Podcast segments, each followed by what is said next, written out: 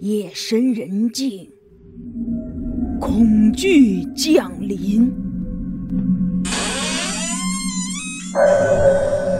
一双眼睛在偷窥你，一个身影在跟随你，让你魂飞魄散的深夜广播，带你聆听从未有过的听觉体验。欢迎收听《夜话故事》。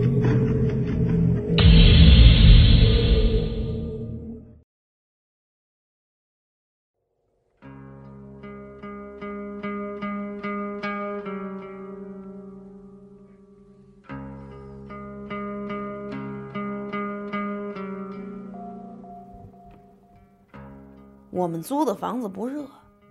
我们俩那脑门上却都见了汗了。我以为电视里那怪人还要跟我们说点什么，可接下来，整个画面就消失了，又成了电视的背景色，放起了音乐。一阵咿咿呀呀的歌声响起来，能听得出来，这绝对不是现代的歌曲。要我说，这就是民国时期的调子。还是只有那种老唱片机才会听到的那种，因为我对这种音乐很反感，所以呢就不想听下去了，直接就把光碟退了出来。接下来的一个下午，我和潘子都在压抑中度过的。到了晚上的时候，我俩按时赶到火车站，坐上那趟让我们赶赴偏远山区的火车。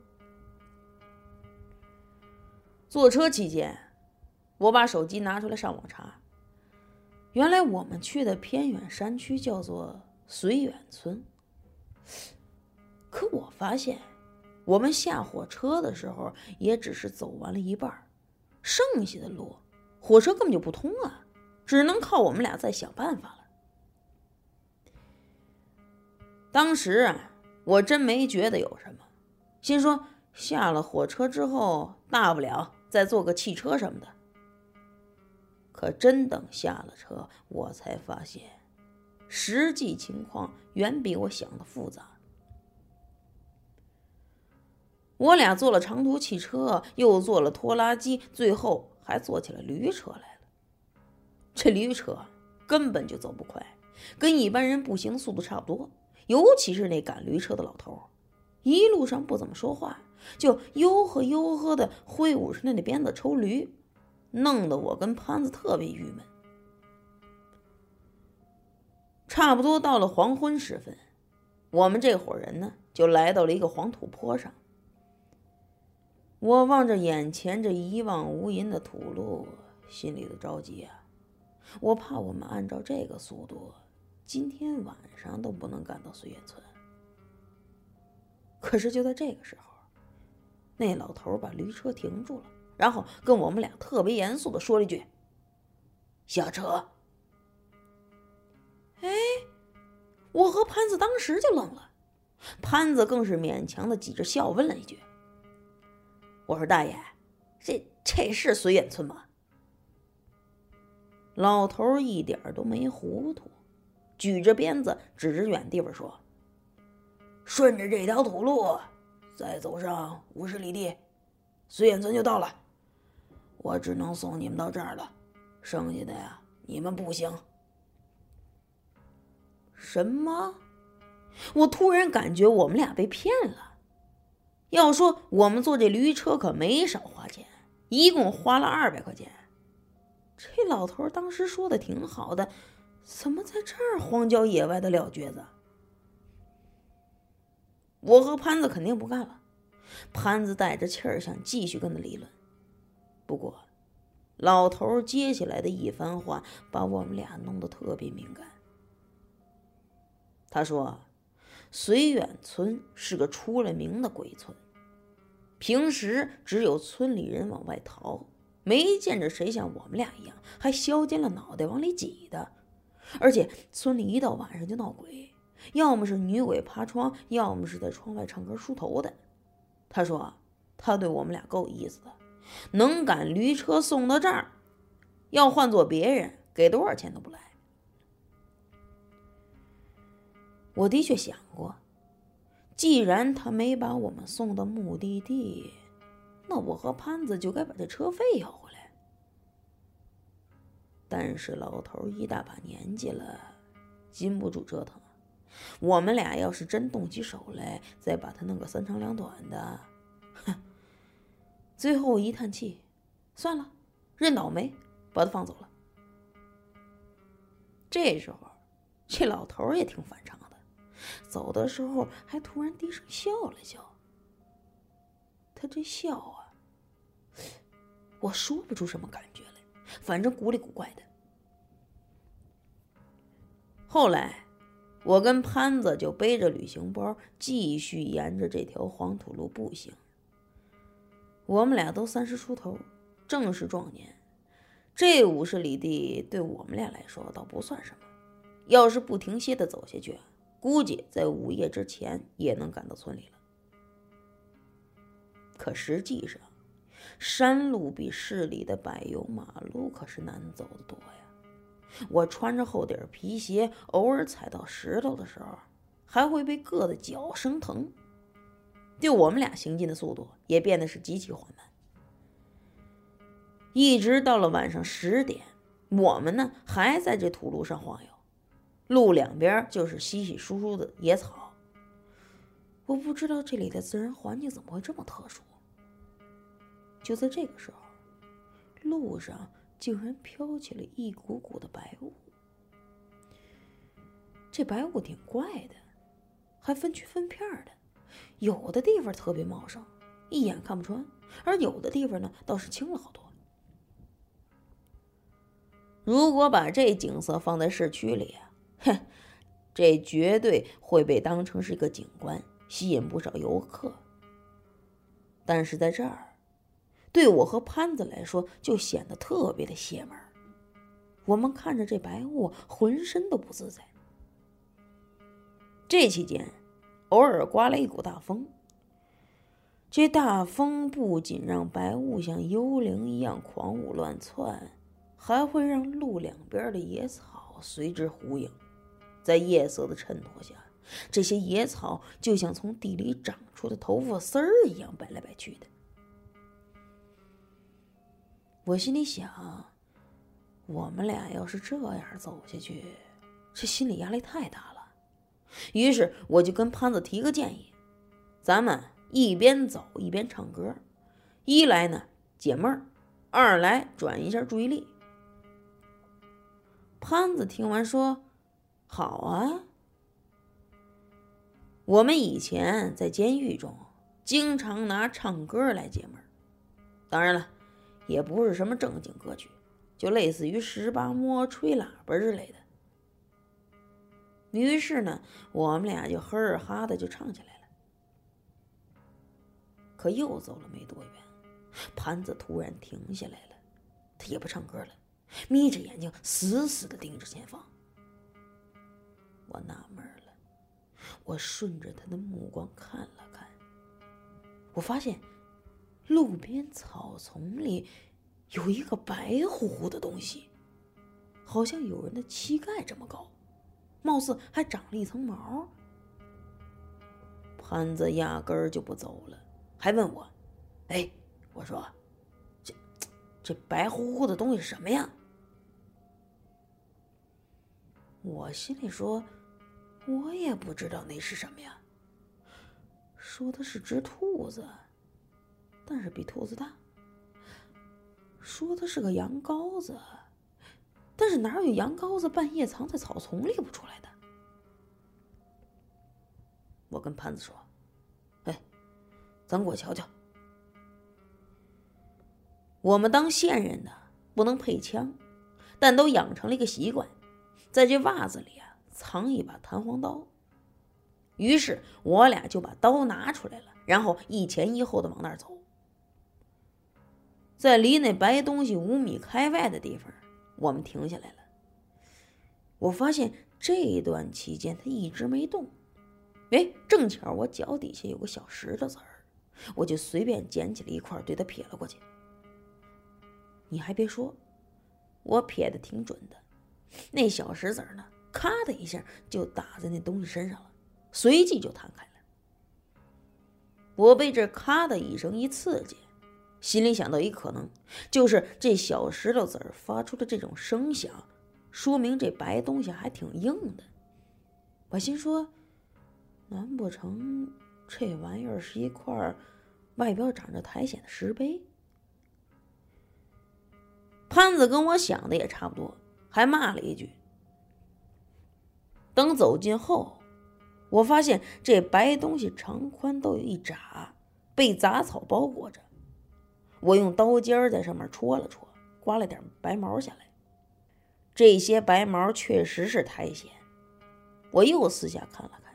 心说：“既然这是个石碑，又当不当正不正的立在这儿，那它一定有什么讲究，弄不好上面还刻着字儿呢。”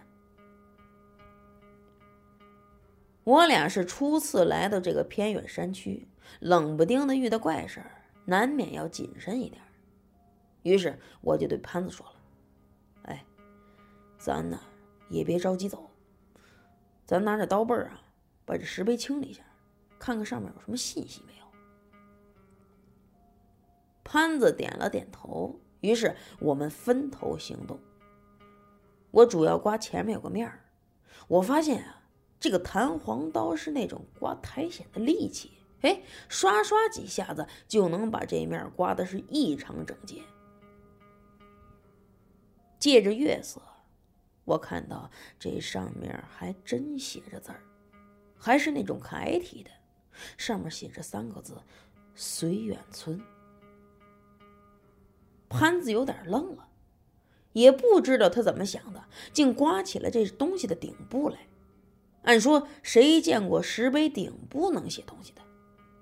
但是没想到他这么误打误撞，还真有了个意外发现。他拽着我看，我知道他肯定发现了什么，就凑过去看了一眼。这石碑的顶端露出了一条大缝子，乍一看，这缝子就跟自然裂缝差不多，只是它特别的直，边缘还特别的整齐。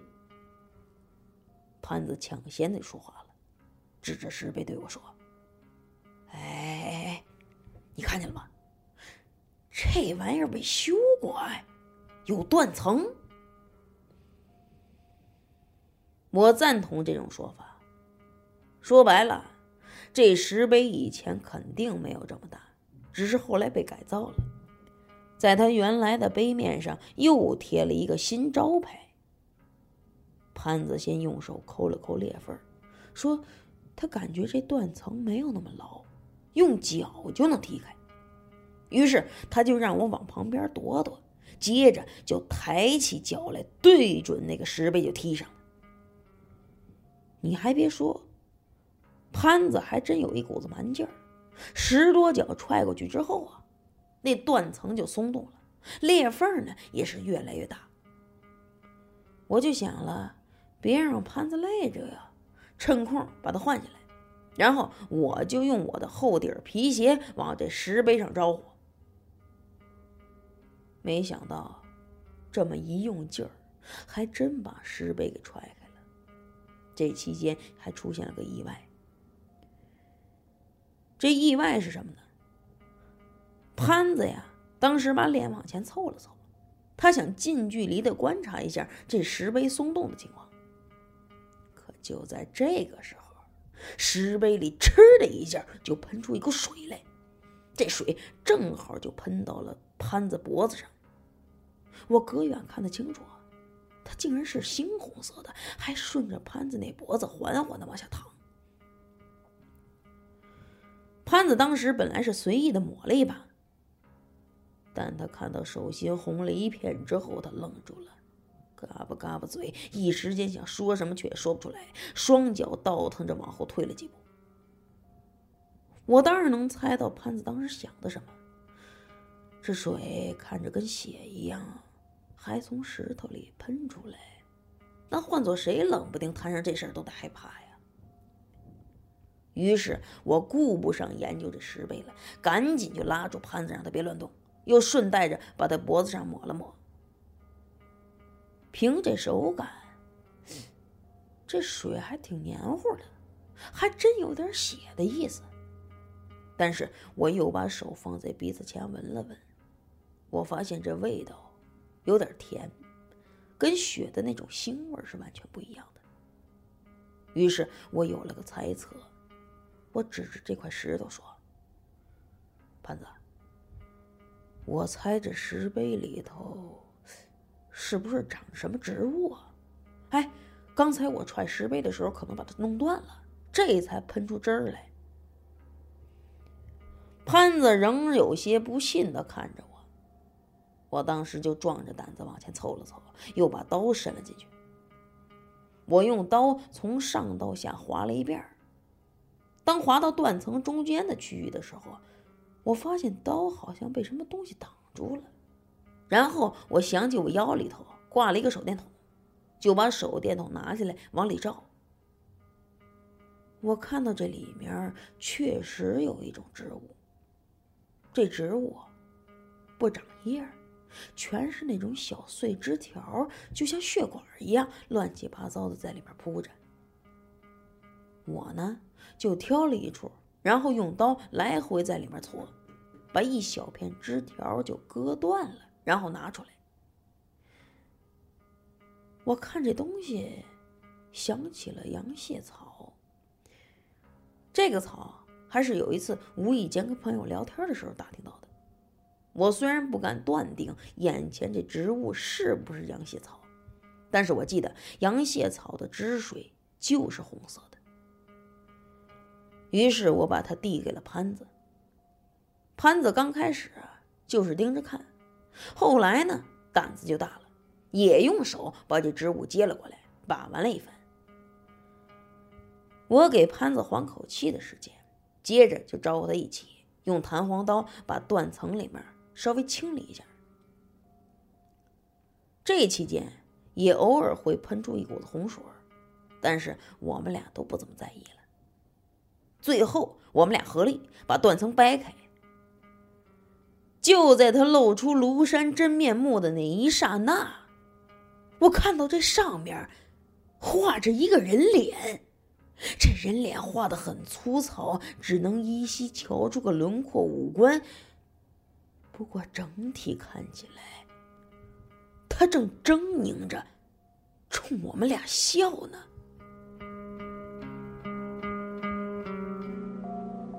I can't hold this day